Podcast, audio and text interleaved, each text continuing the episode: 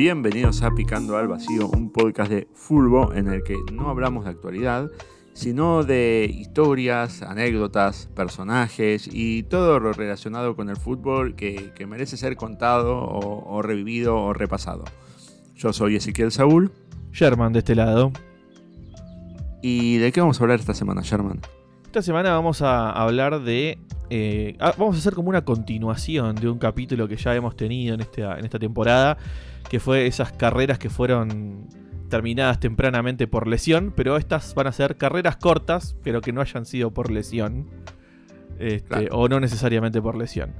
Eh, esas carreras que, que duraron pocos años, que pintaba que para que ese jugador pudiese seguir algunos años más, este, deleitándonos con su fútbol, pero que eh, por alguna razón eh, vio terminada antes su carrera. Eh, totalmente, sí, sí, sí. Eh, creo que mejor no lo podrías haber explicado, ¿no?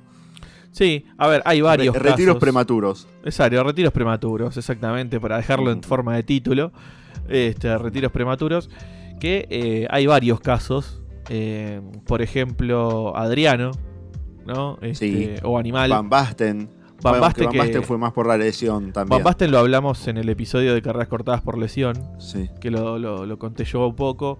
Eh, Adriano, ya sea por lesión Mm. y por sus adicciones, ¿no? También. Eh, recordemos que Adriano Eh, tuvo una seria adicción al alcohol. ¿sí? Bueno, Cantona mismo también se retiró a los 32. Cantona también había sido una opción eh, para repasar. Hay muchos que se retiraron a los 32 y está ahí en el límite, ¿viste? De, de temprano y no. Yo creo que sí es temprano. Sí, Pero eh, yo igual eh, fui uno que se retiró todavía más temprano. Vos fuiste al extremo. Me fui, sí. Eh, Está muy bien. pero bueno, ob- obviamente yo les propongo, como siempre, ir a los 90. Exacto. ¿no? Eh, exactamente, esa época en la que todo podía pasar y todo pasó. Exactamente. Exactamente, La época ¿no? de, de- de sushi con cerveza y pizza con champán. Claro.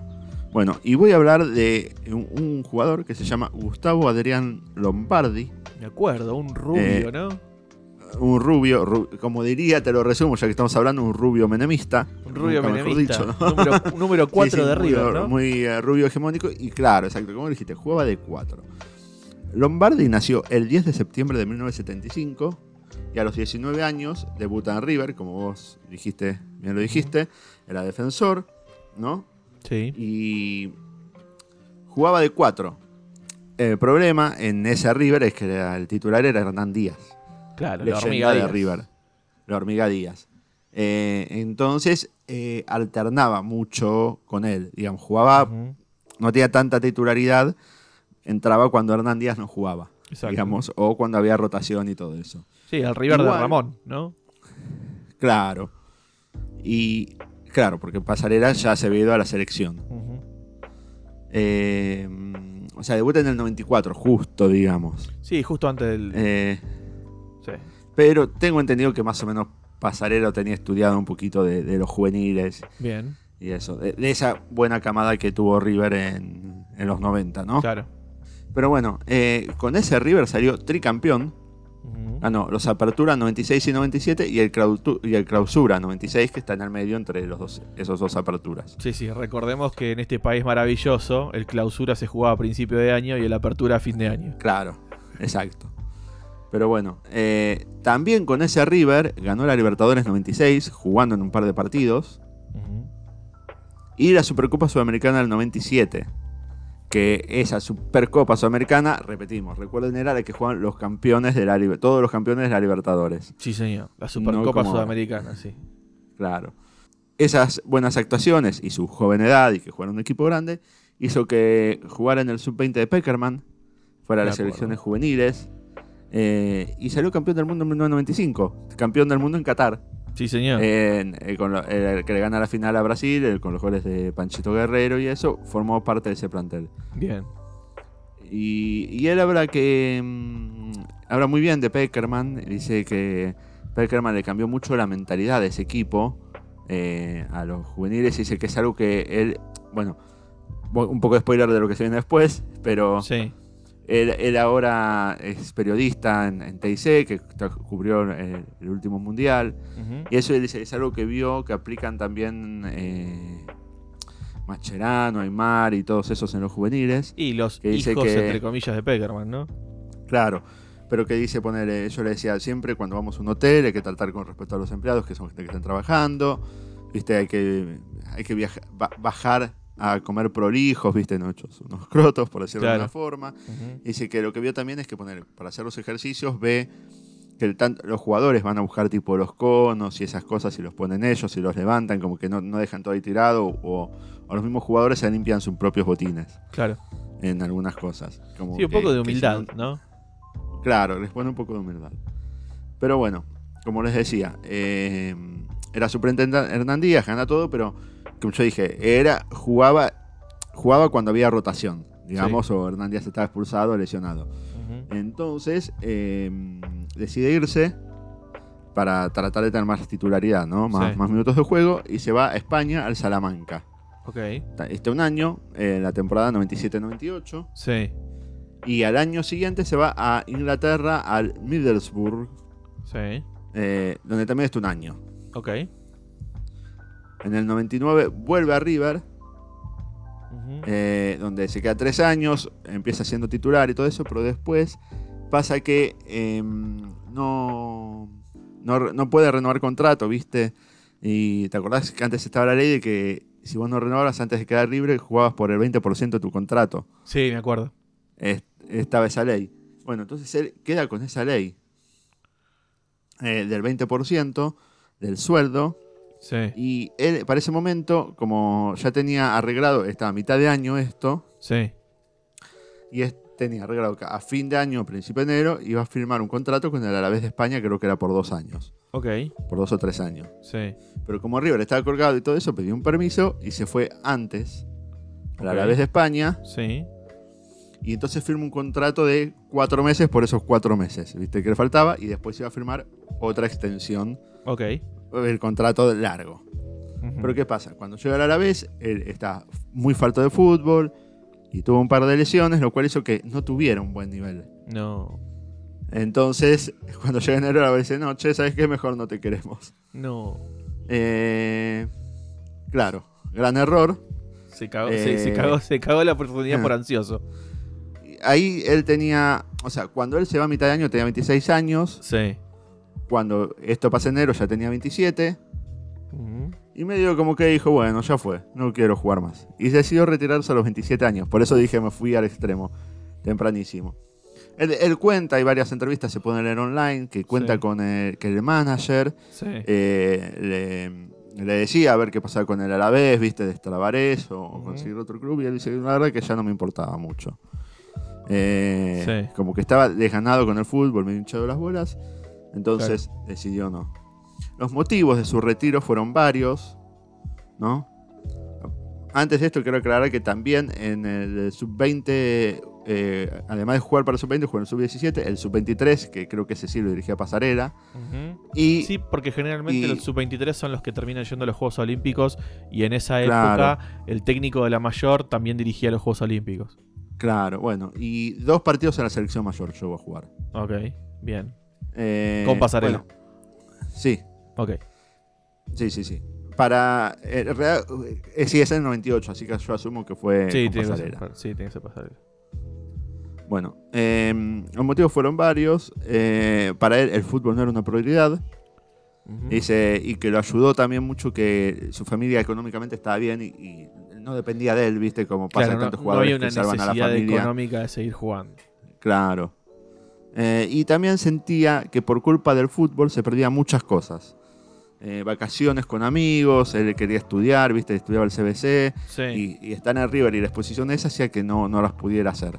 Bueno, es algo que No. repiten mucho los jugadores al momento de que se retiran, eh, como que se dan cuenta de las cosas que dejaron aparte o dejaron afuera, o de las cuales quedaron afuera Mm. por jugar al fútbol. Bueno, Que si bien tiene sus beneficios, tiene un montón de contras que por ahí la gente no lo ve y las son cosas que le dan por sentado. sí, bueno, él cuenta eso, que cuando los amigos iban de, de viaje egresados, él tenía cosas como ya de adulto, viste, responsabilidades de adulto de, Claro. de jugador de fútbol. Bueno, el, O- Diego, el Diego mismo decía que no vio crecer a sus hijas, por ejemplo. Sí, sí, sí. O lo mismo, él- bueno, él cuenta que cuando estaba en River, bueno, las vacaciones siempre eran cortas, de una semana, viste, Ujú. con amigos. Sí. Que esa se, se fue una semana de mochilero al sur con amigos y que él medio se tapaba para que no lo reconocieran y eso. Y dice, yo la ahí la pasé genial. Pero bueno, después me tenía que volver a River a entrenar, viste, a hacer pretemporada. Claro. eh, mientras los amigos iban de vacaciones. Entonces él sentía que eso le, le, le faltaba. Y lo mismo, viste, le quería ir al CBC y todos se juntaban a hacer los trabajos prácticos. Y incluso no podía estudiar la carrera yo por los compromisos, los viajes Claro. de fútbol y todo eso. Pero bueno, él declaraciones fue así, para justificar, ahora explicando, ¿no? Sí. Decía, la mayoría de los profesionales aman el fútbol y lo ponen por encima de casi todo. Yo no. Me gustaba, pero no era lo más importante de mi vida. Tenía que relegar un montón de cosas más importantes. Eso me generaba una contradicción y me molestaba bastante. Empecé a sentir rechazo. Soy consciente de que para rendir bien necesitaba estar al 100%. No soy como otros que al 50% siguen siendo importantes y no estaba para ese esfuerzo mental. ¿No? Claro. Bueno, el año en que se retira es justo el 2002 Sí. plena crisis institucional, eh, económica del país. Sí. Eh, eh, recordemos que la crisis de 2001 fue diciembre de 2001, o sea que el 2002 fue el año Sí, exacto. jodido. Sí, sí, a ver, todo, todo Ah. explota el 20 de diciembre de 2001. O sea, Claro, por eso. Así que bueno, plena crisis económica y había obviamente mucha inseguridad y no sé si recordás que había secuestros sí. a familiares de jugadores de fútbol, bueno, de famosos y de, Ujú. y de jugadores de, de famosos fútbol. y de jugadores de fútbol, sí. Claro, yo me acuerdo del secuestro del papá de Pablo Echarri, ponele. Por ejemplo. Eh, bueno, el secuestro el mismo de de Mauricio. Macri. El secuestro mismo de Mauricio Macri. Sí, pero creo que fue anterior. eh. Fue un par de años Fue antes. 90. Fue un par de años Fue antes. más mediados de los 90, por eso. Sí. Pero eh, el papá de Astrada, creo que fue También. secuestrado. Bueno, eh, también eh, con ese miedo, él y toda su familia decidieron irse a España. Con los padres, el hermano, la novia del hermano, se fueron a España y se Sí. pusieron un par de pinchos. Ok. que lo atendían ellos y un par de mozos, un barcito chiquito, tenía tres mesas, nosotros lo atendíamos y dice... Y bueno, y él cuenta estuvo tres años con eh, ese bar de pinchos, dice, Sí. no nos sobraba la plata, pero con eso vivíamos bien, Sí. viste, no éramos millonarios ni nada, pero vivi- Claro. podíamos vivir y todo eso, pero que en un momento le agarra como una crisis, Ujú. como diciendo, che, como que quería hacer algo con su vida, viste, una carrera, algo, viste, no... Claro. Eh, eso, y ahí es cuando vuelve a Argentina y empieza a contactarse con, con varios periodistas y juntarse y todo eso, en un parque eran amigos, y se habla mucho de Roman Yuch, que lo ayudó mucho, Ajá. y también que se juntó con Barsky y eso, pero que con, con Román eh, empieza a hablar más de... con Yuch, no, Sí, sí, sí. no Román Riquelme, por ahí uno dice Román y todos pensamos en el otro Sí. eh, hacer como una columna de, de- sobre los jugadores, de retiro de los jugadores y todo eso. Ajá. Y mm, bueno, y ahí va, va creciendo como periodista deportivo y todo eso, hasta lo que, bueno, conté antes que este año se lo llamó para cubrir al sub-20. Ujú. Ok. Eh, y él habla mucho también de. Importante lo que habla de, de la salud mental de los jugadores por retiro. Sí. Dice que, que dice muchos de los jugadores dice que si no consiguen algo inmediatamente, dice que es lo que le pasó a él, sienten un vacío. ¿viste? Eh, como que les falta algo, ¿viste? Ten- ellos tienen la vida ordenada y todo eso y sienten ese vacío, Es que muchas veces sienten lo, ese vacío que... lo mencionó Ruggeri, por ejemplo. Él decía Mm. que él estaba acostumbrado a que cuando viajaba todos le hacían las cosas por él, tenía, todos le hacían los trámites, tenía él, él- su vida era levantarse a la mañana, ir a entrenar, esto, que lo otro, que el partido, que yo, y de pronto cuando dejó de jugar se terminó todo. Claro, Se terminó absolutamente todo y ya no tenía más nada para hacer y tenía que hacerse sus propias cosas y tenía que hacerse su propio trámite y llevar sus propias valijas y hacer todo solo y ya no tenía más nada para hacer. Eh, Claro. Hasta que él decide por un tiempo, y ya lo hablamos en el caso par- particular de Ruggeri, experimentar su fase de técnico, la cual no le va, no le va bien. eh, y luego fue convertido en panelista, pero como que él lo mencionaba, es como que se termina el- el- el- el- la persona jugador claro. y no tienen este, otra cosa. Que no, no- y aparte no saben hacer otra cosa. Porque es muy probable que, que sea gente que no estudió, que no se preparó, que no, no nada. Entonces es como bueno, que no él saben hacer otra justo cosa que era un pibe que, que bueno, había empezado a carrera universitaria y todo eso, pero igual él dice que, que sintió una depresión Claro. y todo eso, y que, sí, que, les pasa a, a- a muchos jugadores. Pero bueno, eh, esa es la historia de. la breve historia de Lombardi que se tuvo que retirar precipitadamente. Y no por culpa de la escasez de rinocerontes. un chiste para los Bien. de Lutiers. Bueno, eh, yo en este caso hasta nos quedamos en la misma década. Sí, yo le voy a hablar de un personaje que pertenece más o menos a la misma década, misma, casi misma generación que, que Lombardi. Eh, es seis años mayor, así que es de la misma generación. Y, y nos quedamos en Argentina también, pero viajamos para asistir a su nacimiento a la provincia de Santa Fe. Estoy hablando de Carlos Ángel, el lechuga Roa, ¿sí? Que eh, apareció en nuestro episodio de Mejores Apodos, Totalmente. este, por, ser- por que le dicen el lechuga, porque es ovo-lacto vegetariano. Este, un jugador que, bueno, como decía, nació en Santa Fe en el año 69 y eh, hace su, su, su debut en Racing Club de Avellaneda. ¿sí? Eh, un 6 de noviembre del 88. Y eh, su debut se da a raíz de la expulsión de Ubaldo Matildo Filiol. Mirá, del pato. Sí, en un, en un partido, en un Racing River, que Racing ganaba 2-1. eh, y en una gresca discusión eh, lo expulsan a- al pato y, y Roa tiene que saltar a hacer su debut en primera división. Eh, hay un dato que durante su estadía en, en Racing, eh, en una gira de verano que el club hace por África, se infecta de malaria. Wow, no lo sabía ese Eh, dato. es, muy, es, es algo recontra particular encima. Eh, así que se agarra se agarra la malaria este el lechuga y eh, luego de recuperarse de, de esta, de esta afección en el año 94 pasa a Lanús que quizás la gente lo tiene más identificado con Lanús que con Racing eh, ya que formó parte de, si bien Lanús hace relativamente poco tuvo como un buen pasar donde llegó a una final de Libertadores este, y demás, la época dorada, entre comillas, fue cuando estaba Héctor Cooper como técnico de Lanús, sí. este, entre el 94 y el 96, eh, y ahí Lanús tuvo su- como sus mejores años. Y, Sí, y después lo eh, reemplazó Mario Gómez, Sí. eh, que era de la misma escuela, creo que era el cuerpo técnico de Cooper en un momento. Y Claro. Bueno, Roa era el arquero de Lanús en, esos, en esa época en la que Cooper estaba en, en Sí. el banco y logra con, este, con Lanús el primer título de ese club, que es la Copa Conmebol del año 96. mira, sí, yo lo asociaba mucho más con Lanús que con Racing. Claro. Em, bueno, tres temporadas jugó este, el Lechuga en, en, en Lanús. Y Héctor Cooper, cuando eh, toma el- la posición de director técnico este, en un nuevo club, se lo lleva para España. Y ahí es cuando Roa llega al Mallorca. Junto con, con Cooper. Bueno, ya sabemos que después Cooper después va a ser técnico de Valencia y demás. En España es como Del que es una. Exactamente, es una larga carrera en Europa, Cooper. Pero la primera experiencia fue, con, fue en el Mallorca y se lo llevó al- a, a Roa desde Lanús para que sea su arquero en el Mallorca.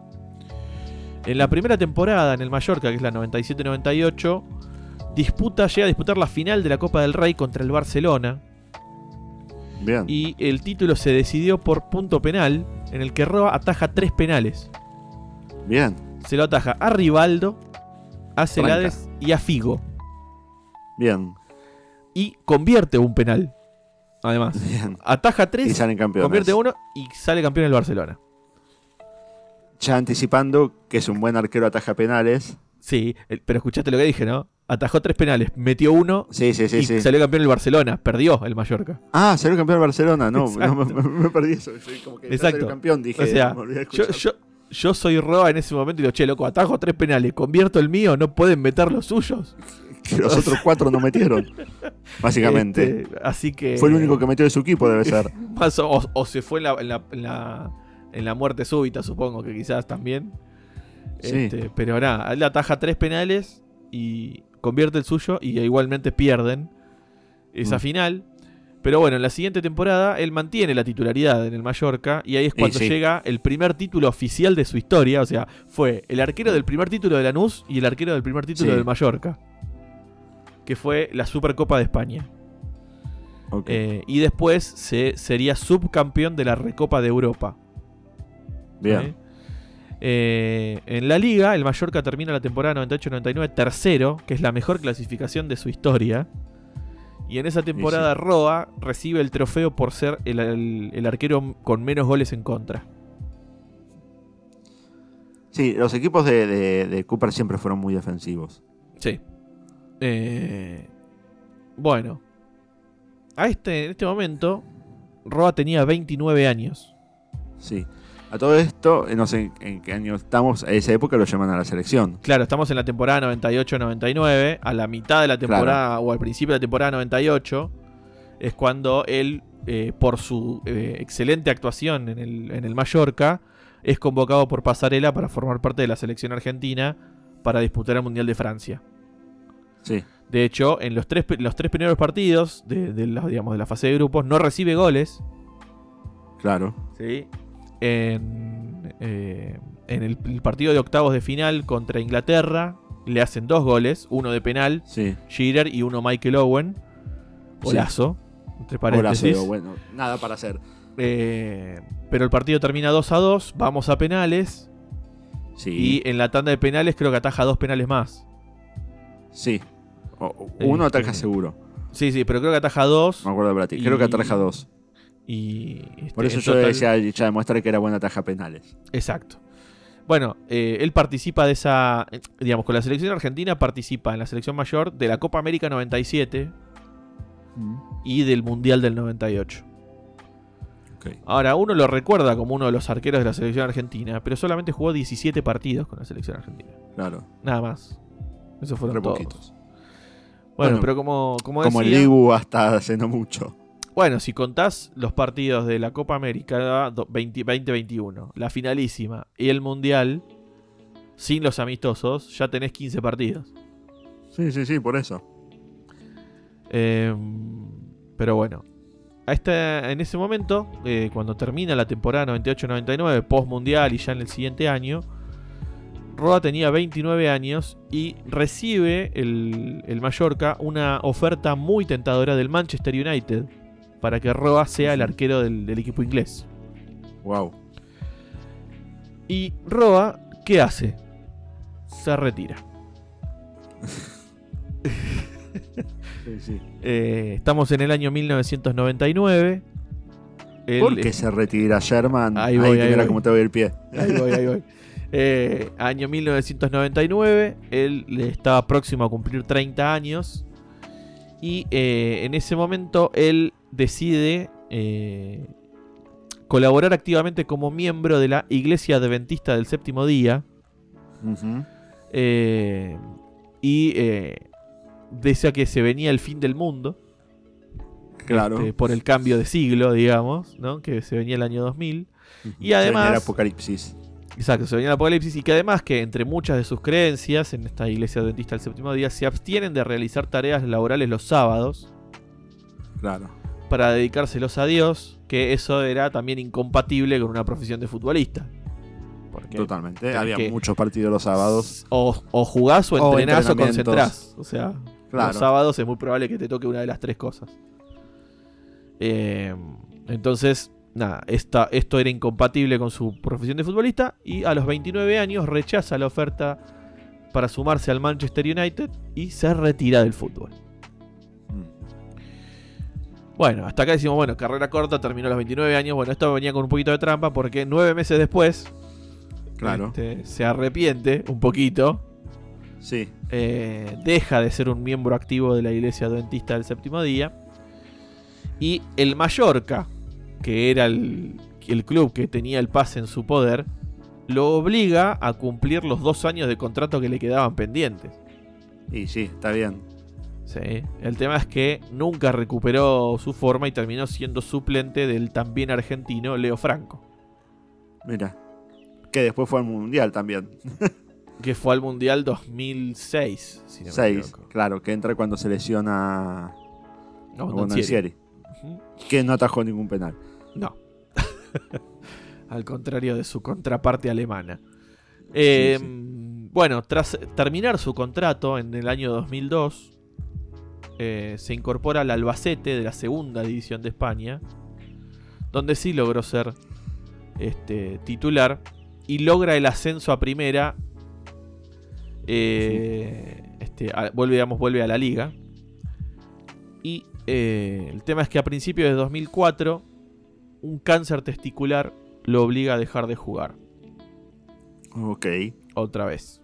le pasó todas. Segundo retiro Sí. de, del lechugarro. ¿Y ahí cuánto tenía ya? Y ya esto es a dos años después, tenía 31. 31, 32 Claro. años. Sí, Joven para ser arquero, además. sí, sí. sí. Eh, deja de jugar en el año 2004. Luego de una operación, tuvo que pasar un año entero entre quimioterapia y rehabilitación. Y, eh, y durante ese periodo se entrenaba únicamente con equipos de la tercera división española, como el eh, Constancia de Inca y Atlético Baleares. No tengo ni idea de quiénes son. antes de eh, volver a la, a la Argentina y unirse a Olimpo de Bahía Blanca. De Bahía Blanca. Eh, con Olimpo juega la Apertura 2005 y Clausura 2006 para abandonar Olimpo, que se salva del descenso en esa campaña. Y eh, desde entonces ya no volvió a, a jugar hasta que en el verano de 2007 eh, Unión lo quiso contratar, pero no prosperó. No quiso. no Sí, prosperó. eh, Así básicamente fue. Post cáncer me parece que fue como un. Me quiero retirar en las canchas. sí, exactamente. Así que él tuvo Fue un, Tuvo tres un año retiros. más para. Me retiro a, a- a mis términos. Digamos que tuvo como tres retiros. Claro, el Eh, último sí ya era una edad tipo 34 o 35, ¿no? Claro, pero digamos, a los 29, el, lo llamativo de esto, ¿no? Esta- Sí. estas- estos retiros, este, ¿cómo, es lo- cómo los había llamado al principio? Este, Prematuros. Prematuros. Que a los Precoces. 29, que, eh, claro, también. Eh, que a los 29 años le dijera que no al Manchester United para, para retirarse por motivos religiosos. ¿No? Este. Y bueno, luego sí ya por una enfermedad. eh, y demás. Después fue en 2008 entrenador de arqueros de Atlético Brown de San Vicente. Eh, y en 2010 Ot- fue... a- ¿Cómo? Qué manera de juntar equipos que no conozco. Sí. Entrenador de arqueros de Atlético Brown de San Vicente. En 2010 se incorpora como ayudante de campo de Adrián Gorostidi en Espor- Club Sportivo Benur de Rafaela. Ese me suena un poquito. Eh, y desde junio de 2011 a noviembre de 2012 fue parte del cuerpo técnico de Matías Almeida en River, en la B Mira. Nacional. Sí. eh, y no lo recordaba. fue- Me- acordaba. eh, Pensé que era Bonano, que se había visto una toma y decían, ah, ese es Bonano, tipo. Pensé no, era arroba, se ve. En el lechuga arroba. Eh, y después fue entrenador de arqueros en Club Deportivo Guadalajara. Y actualmente se desempeña como entrenador de arqueros en el AEK de Atenas, del cual Matías Almeida es el técnico. Claro. Bueno, amigo de Matías, claramente de la época de la selección ah, del 98 de Pasarela. Exactamente. Los equipos en los cuales jugó fueron Racing Lanús, Mallorca, Albacete y Olimpo. Ganó la Supercopa de España con el Mallorca en el año 98 de forma nacional, digamos, o local. Eh, internacional tiene la Supercopa Sudamericana con Racing y la Copa con Mebol con Lanús. Ok. Bueno.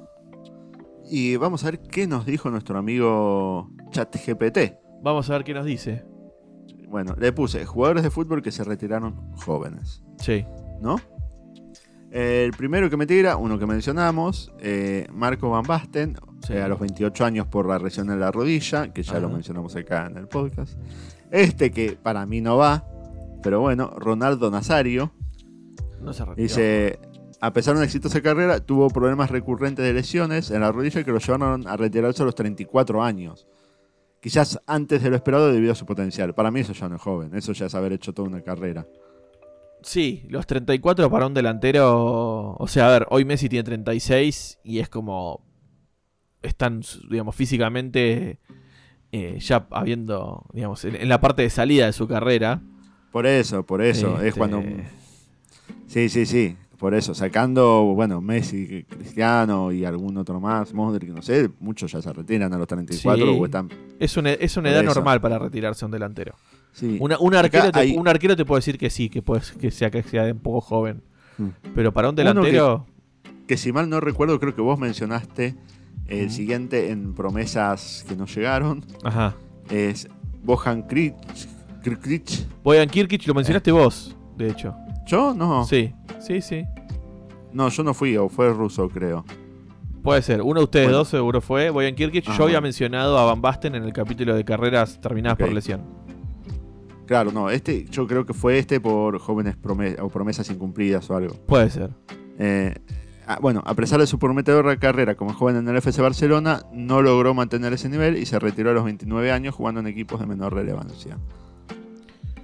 Eh, el siguiente es David Bentry, Ajá. eh, un inglés que jugó en la selección y eso jugó en clubes como Arsenal y Tottenham eh, a los 29 años y como Lombardi se, se retiró de fútbol debido a la falta de disfrute y motivación. Ok. También, viste, se le corta un contrato y todo eso y es como, viste, cuando decís, bueno, ya fue. Eh, y este que es un caso muy anecdótico, lo- lo- gracias a esto lo investigué y es muy interesante, es Ryan Mason, Sí. eh, es un inglés eh, que en un partido con el Chelsea se golpea la cabeza y sufre una fractura de cráneo. Wow. eh, lo cual hizo que tuviera que retirarse a los 26 años. Él quiso volver y todo eso, pero los médicos después de todo lo que se tuvo que recuperar y todo eso dijeron, che, es peligroso, ¿viste? Más, Claro. digo, no es como, ¿viste? El arquero que usaba, que era De Gea, que usa el, el gorrito, ¿viste? Eh, no, Peter el Sech. casquito. Sech, quiero decir, sí. Sí. Eso siempre me los confundo. Eh, digo, que un jugador tiene que saltar a cabecear y todo eso, entonces Sí, sí. eh, le dijeron, no, no vuelvas a fútbol. Y lo loco es que eso lo llevó a convertirse en técnico. Y se convirtió creo que en el técnico más joven en dirigir en la Premier con 29 años. Mira. Eso lo leí recién, obviamente, ¿no? Investigando para esto. O sea que nos tiró un par de historias interesantes. El, el chat GPT. Y, pero... eh, eh, y nos tiró un poquito de fruta con Ronaldo Nazario. Un poquito. Para, para no perder el vicio, ¿viste? No chequeé, la verdad que puede ser que lo de- si Bohan se retiró a los 29 o no, pero bueno, puede ser. Te lo confirmo en muy breve. Le voy a- eh, yo le iba a dar el beneficio de la duda, por las dudas. Ah, ok. Acá. Pero eh, si querés. Wikipedia dice que se retiró en 2023, o sea, este año. Y eh, tiene 33. ¿Cómo, o cómo se sea- retiró? Se retiró este año Y tiene 33. y tiene 33. O sea, O, o sea que no, mando fruta. Es el chat GPT. ¿qué decirte? O Igual sea, es joven, armada más o menos. O sea, su último Sí, club sí, sí. fue el fue el Vissel Kobe de Japón. Claro. Y antes había jugado en el Montreal Impact de Canadá. Pero nada, o sea, se retiró en 2023 y tiene 33 años. No es que. Claro. Ojo, a lo mejor fue a lo Roa, ¿viste? Se retiró, volvió. ah, volvió a equipos de mierda. Eh, y mirá, del Barcelona se fue a la Roma, después al Milan, después al Ajax, Stoke City, Sí. eh, Mainz de Alemania, volvió al Stoke City, fue al Alavés, volvió al Stoke City, después al Montreal Impact y último Vissel Kobe. Claro, te decía, pero ¿hay algún en todos es años consecutivos o hay espacio de tiempo entre.? No, Viste no, que de en todos años consecutivos. Entonces mando fruta el chat GPT, como siempre. Te dije, no pierde el vicio. No pierde el bueno. vicio. bueno, eh, igual, a quién le importa, ¿no? Ya es carrera desperdiciada, ¿no? Sí, pobre, qué sé yo, estuvo muchos años atrás de Messi en el Barcelona. Sí. Y Eh. bueno, pero, a ver, yo creo que si sos habilidoso, cuando deja de estar atrás de Messi, eh, en otro club hubiese brillado. Decíselo a Neymar cuando se fue al PSG. Claro, o por lo menos hubieses algo. Pero, Sí. por lo menos, digo, Neymar creo que no llegó a hacer todo lo que prometía, viste que todo. Digo, igual, digo, lo que se esperaba de Neymar es que fuera un balón de oro, digamos, por eso digo, no, no estoy Sí, criticando Pero a, Neymar. Neymar hace un par de Pero años. no deja de ser ah, un delanterazo. Es un crack mundial. O sea, no. Claro. No, hay forma. Eso no, Eh, eso no se niega. Yo, Pero yo mismo creo que lo- Boyan nunca llegó, ¿entendés? A explotar así. no, ni cerca, ni cerca nada. Claro. Pero, por ejemplo, lo- es- se esperaba de, de- de Neymar que fuera tal o cual cosa. Neymar mismo hace un par de Mm. años dijo que le, le había perdido un poco el interés y que no disfrutaba Sí, sí, tanto sí. jugar y que por ahí no, No. llegaba al mundial y no sé qué.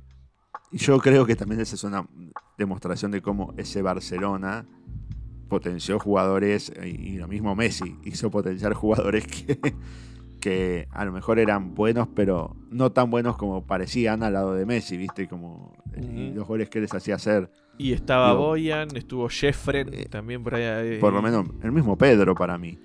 Pedro, sí, también. Pedro estuvo, tuvo una buena época en el Chelsea, por ejemplo, pero sí, no, no rendía lo mismo, por lo menos no jugaba lo mismo que, que en el Barcelona de Guardiola. lo mismo, ¿no? no solamente Messi, Guardiola potenciando también. Guardiola, sí, sí, sí, totalmente. Por eso es, es la suma de esas, de esas cosas, ¿viste? Que. Y bueno, también Iniesta y Xavi, ¿no? Ah, sí, que do- dos, dos que jugaban sí, más o menos. Sí, que te la dejaban tipo, bueno, toma, liquidala. Y te digo, Iniesta más que Xavi. Para sí, mí. sí, sí, a totalmente. mi entender. Sí, para mí también. O sea, se complementaban bueno. perfectos, eran como los hermanos Corioto del mediocampo de, de- de Claro. Barcelona y España. Eh, que era lo, lo gracioso, viste, que jugaban con los números invertidos en el Barcelona y en la selección. Eso era Ah, no, graciosísimo. no sabía. En el Barcelona, Xavi jugaba con la 6 e Iniesta jugaba con la 8.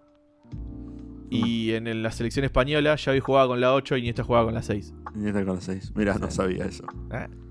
Pero bueno. Bueno, Sherman, si nos quieren escribir, ¿a dónde lo pueden hacer? Nos pueden encontrar en Instagram como Picando al Vacío. También estamos en X o X, anteriormente conocido como Twitter, eh, como arroba palvacío. Y nos pueden escribir a nuestra dirección de correo electrónico que es picandoalvacío arroba gmail.com. Bueno, hasta la semana que viene. Chao gente. Nos vemos. Hasta luego.